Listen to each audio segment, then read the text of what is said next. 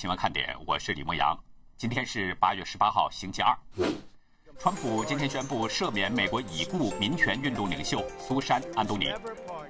消息人士向《金融时报》透露，位于加州的甲骨文公司正在与微软竞标，准备收购 TikTok，双方已经进行了初步洽谈。美国进一步限制华为，此前未收录在内的华为三十八家附属公司被列入了黑名单。同时，有不少国家表示加入美国的干净网络计划。中共铁道建筑集团公司今天发出通知，董事长、党委书记陈奋建在十六号不幸去世。但此前传出的消息是，陈奋建在巡视组巡视之后坠楼身亡。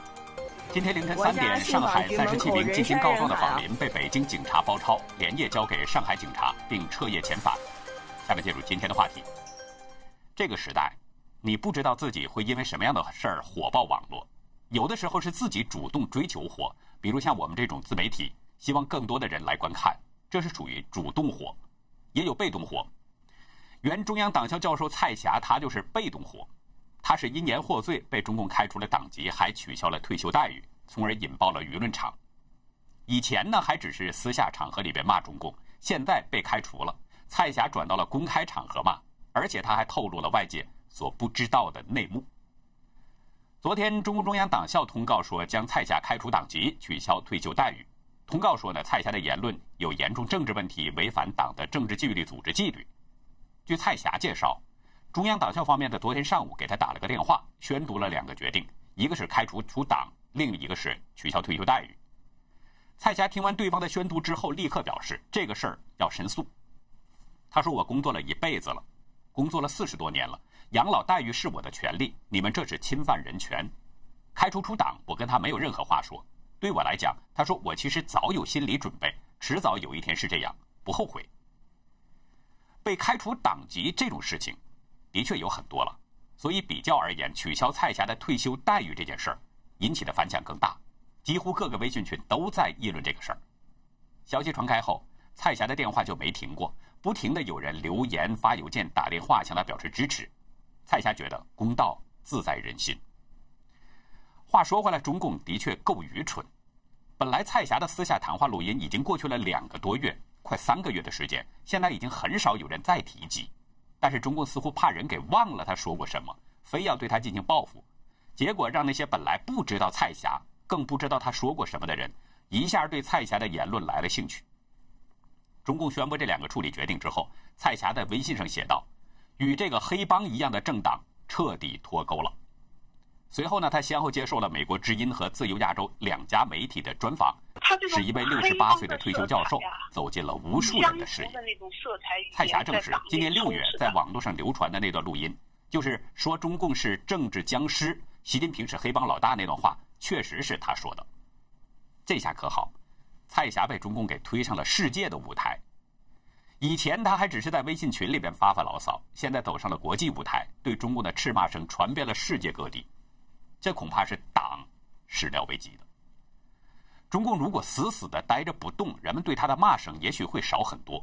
只要他一做什么事儿，那一定就是蠢事儿、坏事儿，人们对他的骂声就会排山倒海的过来。其实，在二零一六年，蔡霞已经隐约感觉到了，他撰文为留党察看的任志强进行辩护，可能会受到某些行政处理，因为那时候单位已经找过他谈话，他意识到可能要被降低生活待遇。目前蔡霞已经退休了，退休金是从社保局领取，中央党校应该说没有管辖权，更没权限来制约他的这个言论。但这次是由中纪委和中央党校联合对他进行打压，说明蔡霞的言论可能让习当局很难堪。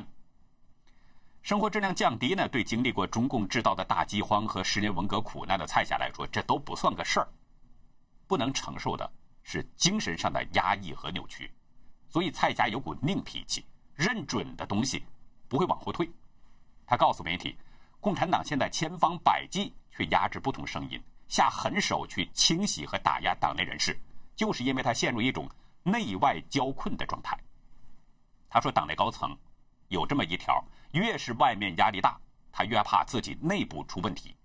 他先要把党内搞得鸦雀无声，后院要稳起来，稳了，他才会觉得自己里面安全了。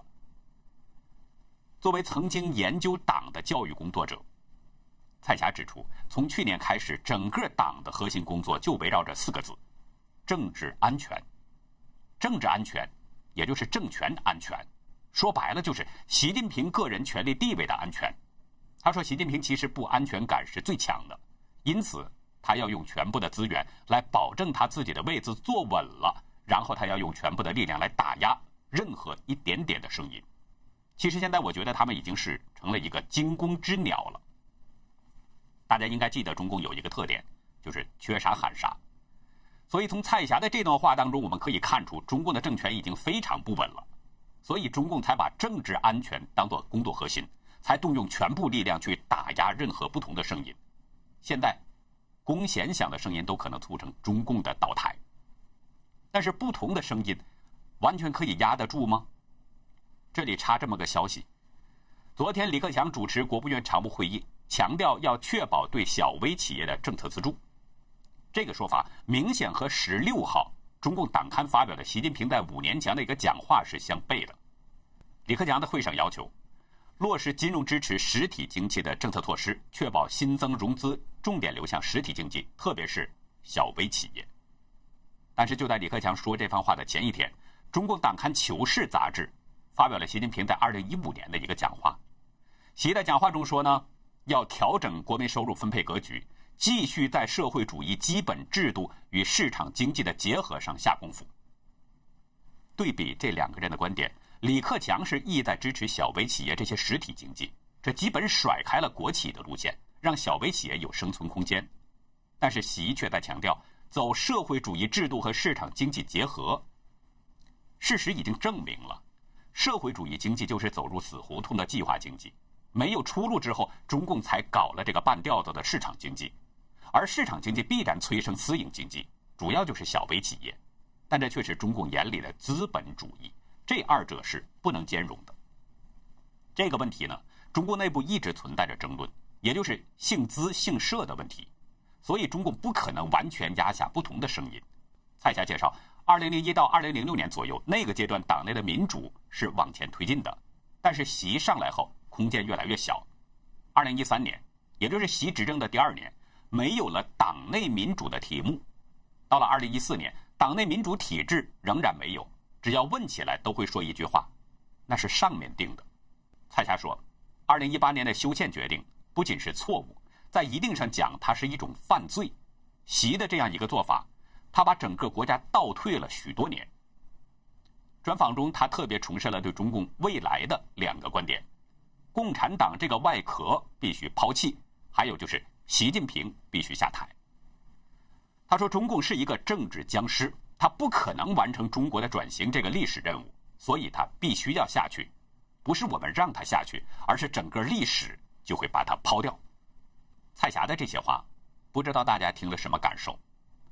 蔡霞曾经被中共聘为是全国党建研究会特别研究员，也就是说，他是专门研究这个党的。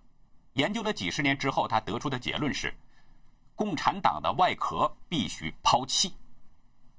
蔡霞告诉队友亚洲，换掉习是大家普遍的想法，但这个想法并不是现在才有，从美中贸易战第一阶段后半段，人们就已经开始议论了。我们知道，美中贸易战是从二零一八年三月双方互相加征关税开始的，也就是说，中共党内有换人的想法，从二零一八年就已经出现了。习现在各种大权都抓在手里。那换掉他的可能性究竟有多大呢？不过这个我们在这里不讨论。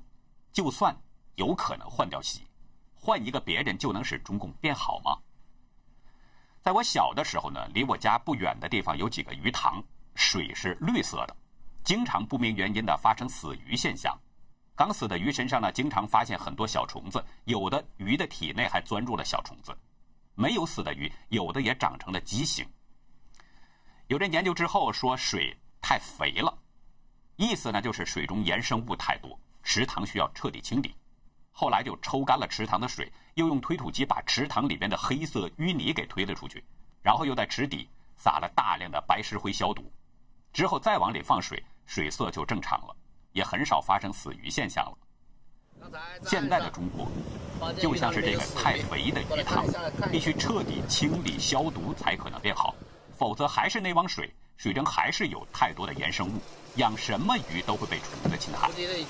就是说，只要不把中共解体，换谁上来都一样，打什么鱼苗都不会改变水质，而肥水会一点点的吃掉鱼。蔡霞说的第二点，共产党外壳必须抛弃，其实也是说的这个意思。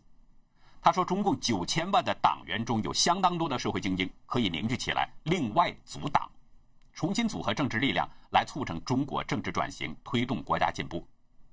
另外组党说的已经很明确了，就是不要中共了，不要这趟臭污水了。这样的人有多少呢？身为红二代的蔡霞表示，中共党内其实有很多人和他持相同观点，大家嘴里不说，心里是有想法的，大约。有百分之六十到七十。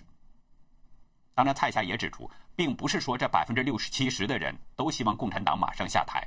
毕竟，在几十年的统治中，这个党对人民欠了很多债，积了很多民怨，这种历史的账没有画上句号，没有清算过。所以，其中有些人是担心中国发生政治转型，自己会有安危问题。其实这部分就是被中共的绞肉机给绞进去了，手上可能沾了血污。所以担心被清算，这就是为什么我们一直跟大家说退出中共的党团队组织，因为你只要在这个组织当中就会被侵蚀。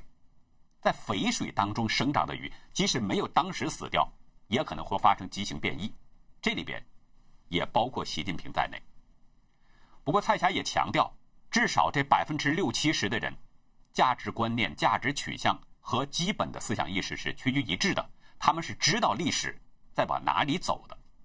就是说，这部分人可能还有最基本的认知，甚至还保留着一点点的善念良知，并没有像中国的恶手那样坏到无可救药。那么，对这部分人来说，其实更应该抓紧时机和中共做一个了断。如果早一天脱离中共组织，或许还有希望；如果还犹犹豫豫，甚至可能对中共还存有幻想，那么这样的人真的很危险。现在许许多多人都看到了天灭中国的进程，就像蔡霞说的，这个历史会就会把它给抛弃掉。如果还抱着中国不放，等到那一天真的来了，可能就得随着他去了。前面说了不少蔡霞对习近平的评论，那这里呢也说说习近平。今天习近平在刘鹤等人的陪同下到安徽去调研了，网上有一张摆拍的照片，看起来摄影师是下了功夫。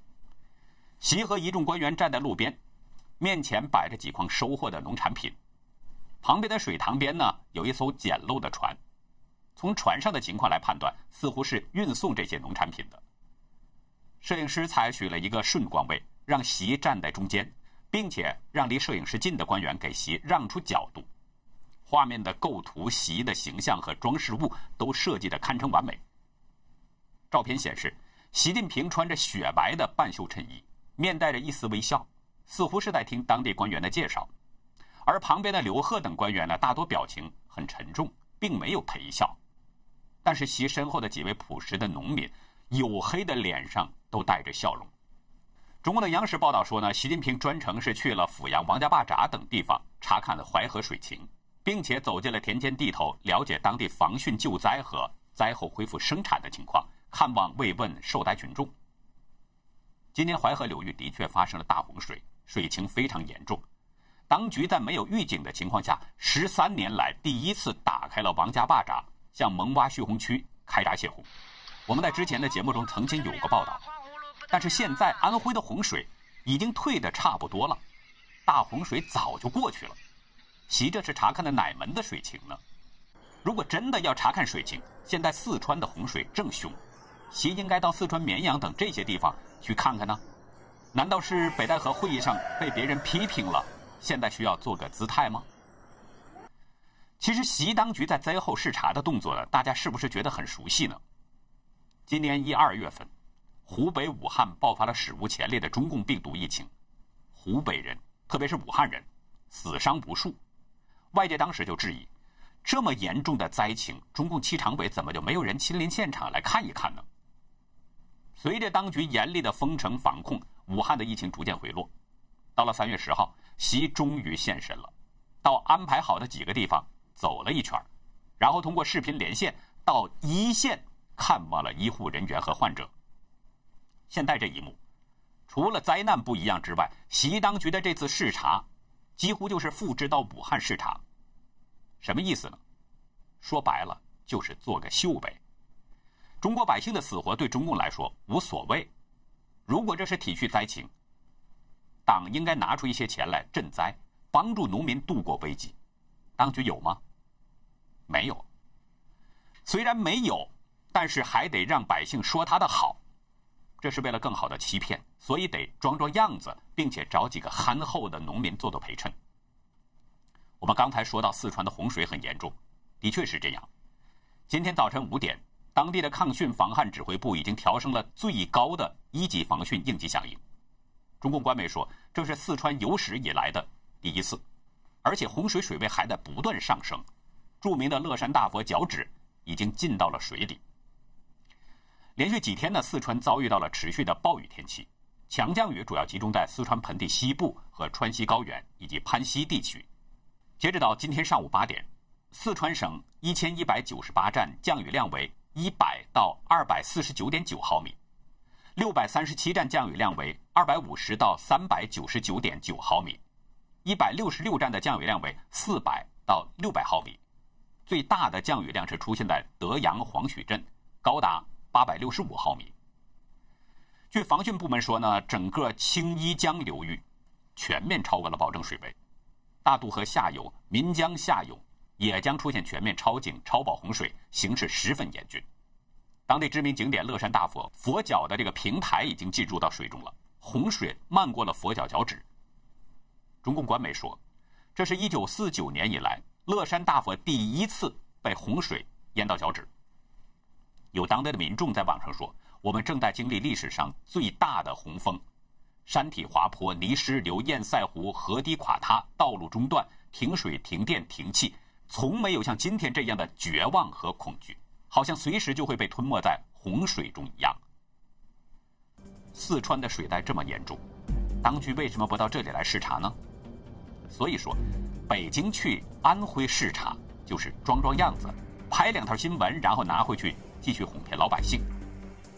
看看葡萄牙的总统，七十一岁了，看到有人落水，奋不顾身地跳入海中去救人。中共领导人会做这种事儿吗？上周六。葡萄牙总统索萨在海滩上接受采访，正在采访当中呢，他看到两位从皮划艇上落水的女子，于是奋不顾身的就跳入海中去救人。BBC 报道，当时索萨正在海滩上接受采访，目的呢是促进当地的旅游业。他正在跟媒体讲话的这个过程当中，忽然发现有人在海中挣扎，他丝毫没有犹豫。马上跳进海里，向呼救的人游去。录像捕捉到了索萨游入大海救人的那一刻。当时呢，还有一个人已经在那儿了。那个人正在试图把皮划艇给翻过来。附近还有一个人驾驶着小型的喷气快艇也前来帮助。后来呢，他用自己的这个喷气快艇把皮划艇给拖回了岸上。索萨告诉记者，这两名女子呢是来自附近的另外一个海滩，被海水给冲到了这边。由于西部风浪很大，他们被拖了过来，喝了很多的水。他们甚至不能把皮划艇转头，也没办法再爬上皮划艇或者游泳。我们试想一下，假如中共领导人看到这种情况，他们会下海去救人吗？我们再来说一下香港的事儿。美国制裁林郑月娥等十一个人已经有几天了。制裁刚一出炉的时候呢，在港的官员是纷纷嘴硬，说无所谓、毫无意义等等。那么真实情况如何呢？嘴最硬的林郑承认了，制裁给个人带来了不便，比如使用由美国公司提供的财务服务或信用卡时就受到了限制。另外呢，被香港民众称为“黑警头子”的邓炳强也对媒体承认，部分银行对他暂停了服务。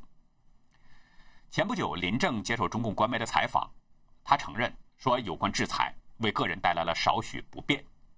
比如在使用信用卡有限制，但是呢，林郑随即就向党大表忠心，声称是他和其他官员对能在历史时刻获中央信任，实施港区国安法，维护国家主权，深感荣幸。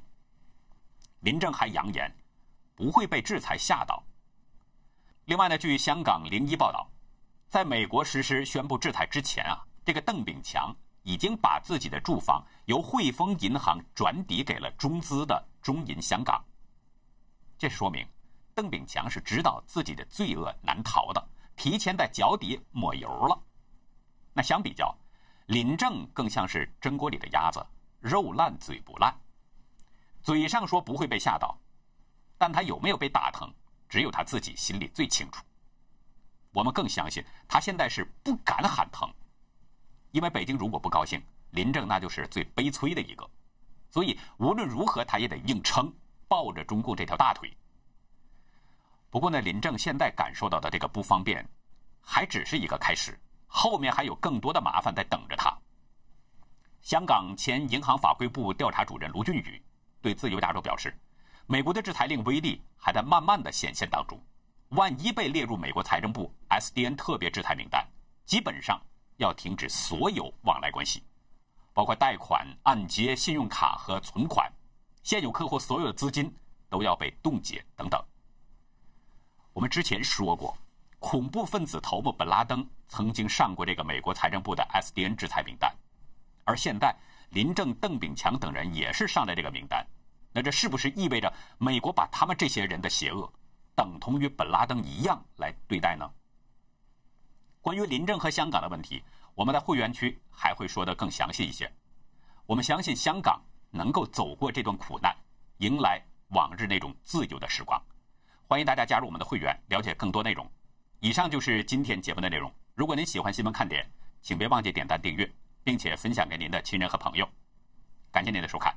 再会